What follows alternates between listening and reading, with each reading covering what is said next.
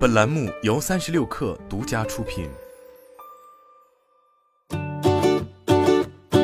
本文来自界面新闻。八月十八日，界面新闻从知情人士处获悉，苹果公司预计于九月七日举行线上发布会，推出最新的 iPhone 十四、Mac、iPad 以及 Apple Watch 产品。此前曾有消息称，苹果原定于九月十三日召开发布会，苹果发布新品的时间或与华为 Mate 五零系列正面碰撞。据国内部分媒体爆料，华为也计划在九月七日召开发布会。目前两家公司均未对发布会时间做出确认。有外媒援引知情人士消息称，苹果已通知了零售店铺的员工，要求他们在九月十六日为新产品做准备。而在过去几周，该公司员工已经开始录制演示文稿的片段。鉴于距离发布会召开还有大约三周时间，其计划仍可能有变，但估计不会超出九月上半月。过去三年，苹果分别于北京时间九月十一日、九月十六日、九月十五日举行了发布会。九月上半月是其秋季发布会的一贯选择。新品信息方面，综合此前的爆料，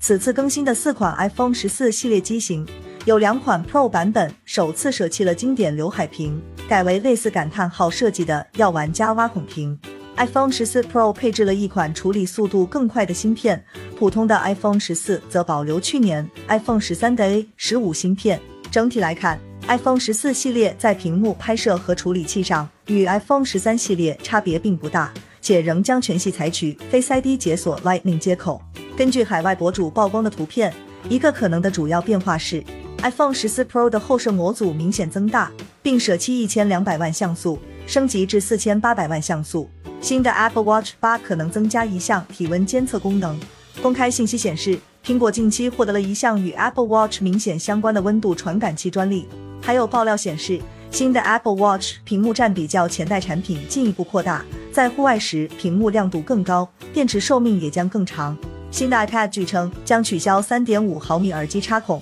同样配备 USB-C 端口，屏幕尺寸将更大，并将搭载 A14 Bionic 芯片，支持 5G 网络。